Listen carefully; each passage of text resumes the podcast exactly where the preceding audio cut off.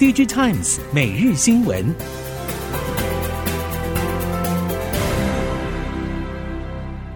听众朋友们好，欢迎收听 DigiTimes 每日新闻，我是翁方月，现在为您提供今天的科技产业新闻重点。首先带您关心，高通 Snapdragon 高峰会本周在夏威夷正式登场，第一天就是发表新款旗舰手机平台。正如外界先前各类爆料资讯描述，高通新品命名为 Snapdragon 8 Gen 2，采用台积电四纳米制程，并取得多数手机 OEM 大小厂商的背书。活动中也可以看出，高通对于新品的宣传核心几乎都集中在 AI 技术的突破上。这也或许预示着 AI 运算能力将会是手机晶片突破既有功能以及制程升级限制的重要关键，更会是和联发科之间竞争的主要战场。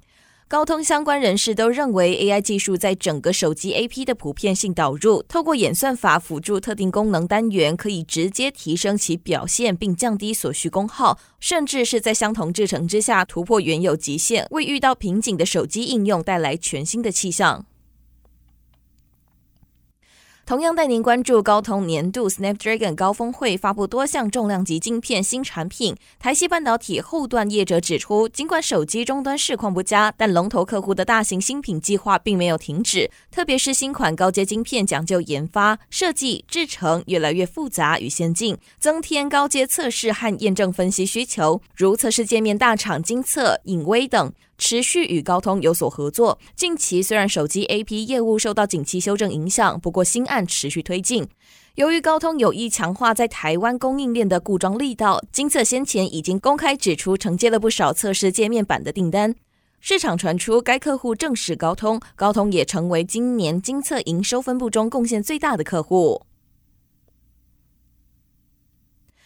随着疫情红利消退，加上中国风控清零与俄乌战争升息和通膨压力加剧等不利因素堆叠下，今年全球 PC 需求大幅下滑。不止品牌笔电，DT 产品跌势逐季扩大，DIY 通路市况更因为挖矿需求崩跌。相关供应链认为，全球 PC 与板卡市况明年不会好，预计二零二四年才会回升，但幅度应该不大，最多回到二零一九年的水平，并回复疫前就已经呈现逐年缓降正常走势。PC 和板卡相关供应链透露，目前众厂全力去化库存，板卡速度虽然比 PC 来得快，但价量飙升荣景已经回不去。其中，因为挖矿退烧的绘图卡，今年各厂全年出货估计年减四成以上，而同步失去大售机会的主机板出货跌幅也高达三成。尽管华硕、微星、技嘉与华擎明年主机板力拼持平或小幅成长，但已经回不去二零一九年以前水平。全球 DIY 市场将回到逐年萎缩走势。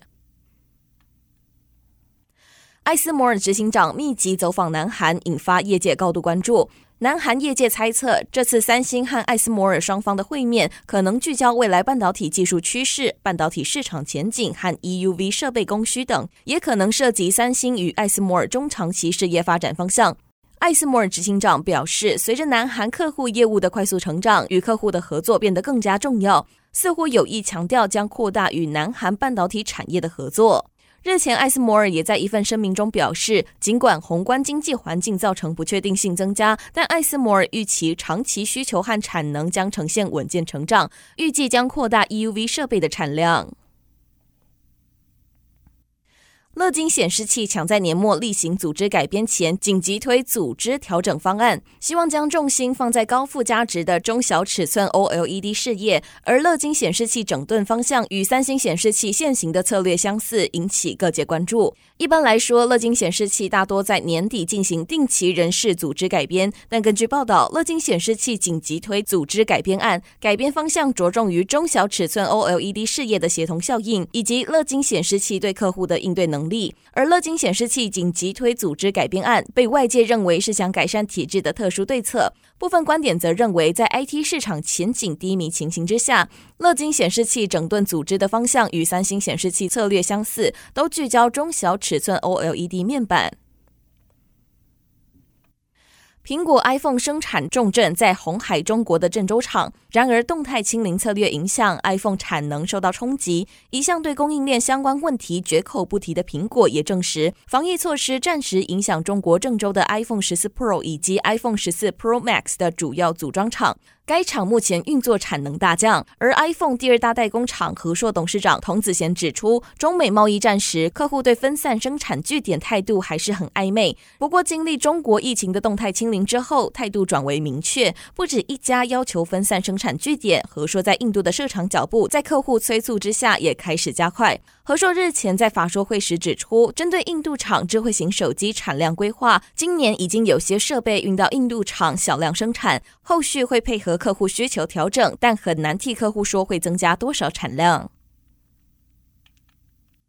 美国对中国大陆实施更加全面的半导体出口管制，拜登政府也传出正在拉拢盟国，共同加深对中国的晶片和半导体设备等出口管制。同时，根据最新中国国家统计局调查，今年十月中国晶片产量年减达到百分之二十六点七，更创下一九九七年开始有记录以来最大单月降幅。需求疲弱，加上美方新出口管制，成为单月年减幅度扩大的主因。随着美国试图打压中国的技术进步，中兴对中国本土的晶片生产能力至关重要。由于担心中国公司将无法获得关键零组件，北京可能愿意为中兴等中国本业者的亏损提供补贴。Google Cloud Nest Recap 睽违三年实体举办，全球景气充满不确定性。今年 IT 业许多产品线成长放缓或衰退，估计云服务和软体将是主要成长动能，而且更多软体业者将往即服务趋势迈进。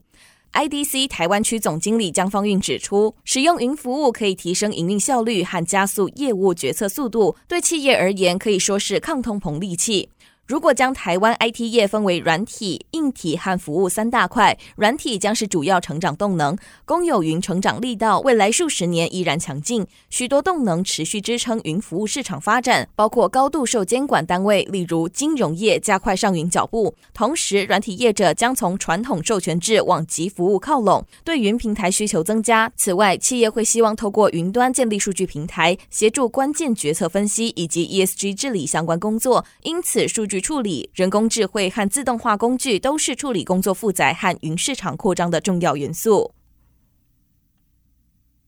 在美国想要阻止中国发展半导体技术的前提之下，南韩逐渐取代中国成为半导体生产据点，像是应用材料、艾斯摩尔、东京威力科创。科林研发等国际设备大厂已经陆续在南韩投资，渴望活络南韩半导体业界。外界分析，国际知名半导体业者在南韩扩大研发投资，主要瞄准南韩三星电子和 SK 海力士等大客户。如果是国际半导体设备业者在南韩拥有据点，将能及时处理客户需求。另一方面，美国政府加大制裁中国半导体，也是国际半导体设备业者扩大对南韩投资的主因之一。部分观点认为，半导体设备企业预期与中国客户交易中断之后，销售恐怕会跟着下滑，而与中国相近的南韩市场则成为新对策。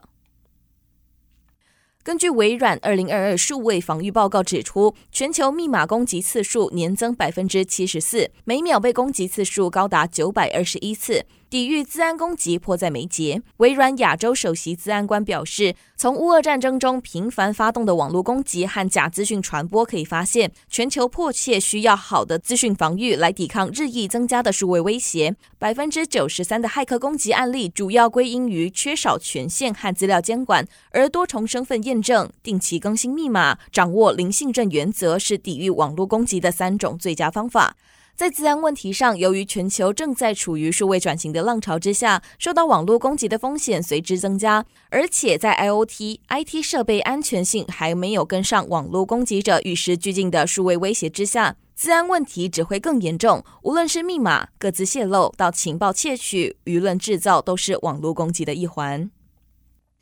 以上新闻由 Digitimes 电子时报提供，翁方月编辑播报。谢谢您的收听。